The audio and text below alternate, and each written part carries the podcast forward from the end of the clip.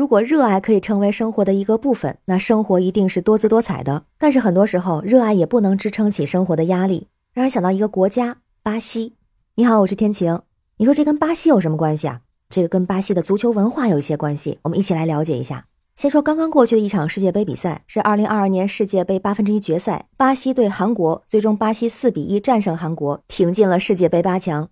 我们可以看到内马尔和他的队友在场边跳起桑巴舞，全场的巴西球迷也开始桑巴表演的时候，有两个词条冲上了热搜，一个是巴西为什么被称为足球王国，还有一个是超八成的巴西球员收入达不到最低工资标准。不知道你跟我有没有一样的感受哈？看到这两个之后，我就觉得非常的好奇，然后就了解了一下这里边的情况。先说巴西为什么是足球王国，咱先看看巴西在世界杯上的一些记录。首先是最多夺冠有五次，最多世界杯金靴五次，最多世界杯金球七次，最多世界杯参赛次数二十二次，最多比赛胜利场次七十四次，最多世界杯积分二百四十分，最多直接任意球破门是十三次，最多进球二百三十六球。再来看看巴西的头衔：二十二届从未缺席的世界杯常客，五次世界杯夺冠，还有世界排名第一、最大夺冠热门等等。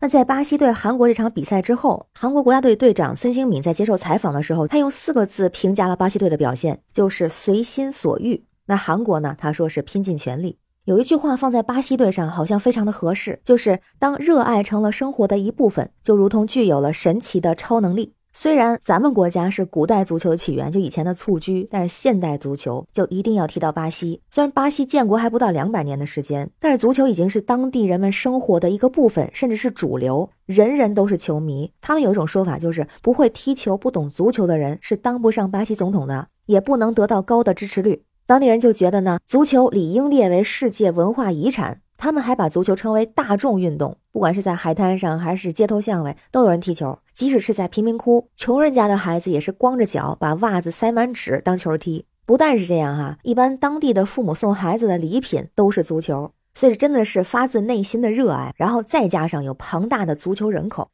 所以就有人说，巴西足球从来就不用担心没有人才的问题。有一个很有意思的点，就是网上曾经热议了一个问题，就是说咱们国家人口十几个亿，怎么就选不出来那十一个人才出来？但是其实有这么个问题，就是咱们国家真正注册足球运动员，网上的数字，二零二二年只有八千人。那像咱们隔壁日本，大概是咱们的一百倍，韩国也大概是三十五倍。也就是说，咱们的足球基数其实非常低，再加上一些乱七八糟的事儿，所以呢，结果就不太乐观了。但是巴西的球员为什么这么多？这跟他之前的殖民历史有关系。当时的外国人，主要是白种人，在巴西掠夺财富的时候，建立了很多工厂，所以一些脏活累活自然都是交给当地的原住民。那这些外国人呢，自己就做着比较轻松的工作。后来为了打发日子，就慢慢的引进了足球。当然，最开始的时候，当地的巴西人他们是没有资格参加足球活动的。但是呢，当时也没有什么别的娱乐项目。那这些巴西人呢，成天看着外国人踢球，给他们带了一些启发，然后他们就用破布头之类的这些东西踢着玩。后来呢，外国人就看出了这些有利于他们自己的部分。踢足球可以锻炼员工的体魄，也可以改变一些当地原住民酗酒的坏习惯，还可以化解员工的一些戾气。而且当地人身体素质不错，有时候还能给这些外国人帮忙踢比赛。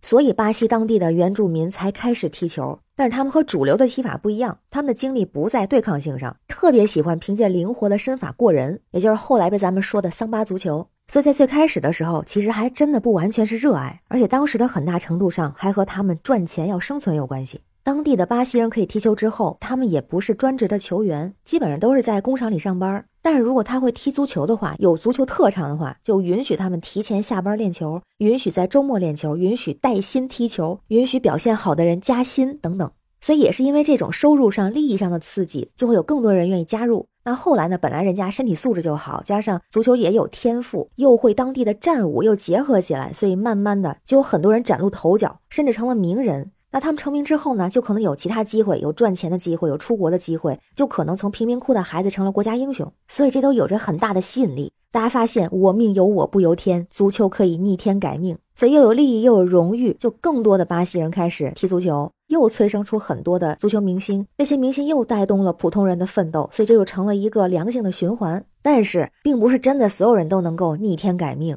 因为当地也是一个有着巨大反差的国家，当地的贫富差异巨大。有一句话说的很形象，就是富人过着欧洲的生活，穷人过着非洲的日子。那这种反差也体现在了刚才咱们说的第二个问题，就是足球队员的收入上。咱们看到能参加世界杯的巴西球员，他们的身价是非常高的，总身价超过了十亿欧元，他们的工资也是天文数字。但是和这些顶级球员能够形成鲜明对比的，就是超过八成的巴西球员的收入达不到最低工资标准。那大部分球员的收入是多少呢？根据巴西劳动部和巴西足球协会的一个统计数字，就是现在巴西全国一共有约一点一万名在劳动部正式注册的职业足球运动员。他们平均工资多少钱呢？当地是八千四百雷亚尔，约合一点一三万人民币。听起来还不少哈，但是这是一个平均的数字，而且其中超过百分之八十的球员月收入不到人民币的一千三百五十块钱。那当地最低工资标准是多少呢？约合人民币一千六百三十五块。据说，如果月收入二十到五十万雷亚尔，也就差不多人民币二十六点九万到六十七点四万元之间，这样收入的球员仅占总数的百分之零点一二。所以其实有很多球员就会去打其他的工来维持生计。比如说有一位三十二岁的职业球员，他是在巴西的一家俱乐部担任守门员。他所在的这个俱乐部和大多数成年球员签署的是赛事合同，每年能拿工资的机会不多。所以呢，他还有一份工作，就是在健身房担任私人教练。他就说啊，他从足球上拿到的收入仅占家庭收入的三分之一。所以我的感觉就是，以前人们要生存，要改变自己的命运，所以很多人选择踢足球，然后爱上了足球。那现在呢？足球已经成为了当地全民都热爱的文化，成了当地的标志之一。但是同时，从工作的现状来看，如果只靠爱好、只靠热爱，也不足以支撑生活，甚至可能不足以支撑生存。那有人就说，如果热爱不能支撑生活，那么就先生活后热爱，或者是赚钱就好了，管他热不热爱。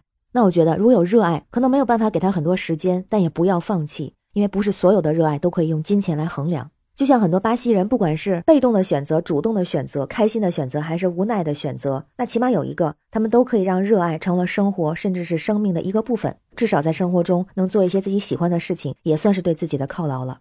不知道您怎么看？欢迎您在评论区写下您的想法，我们一起交流。我是天晴，这里是雨过天晴，感谢您的关注、订阅、点赞和分享。如果您喜欢和天晴一起聊天，也欢迎加入天晴的听友群，绿色软件拼音天晴下划线零二幺四。让我们一起加油，每天好心情，拜拜。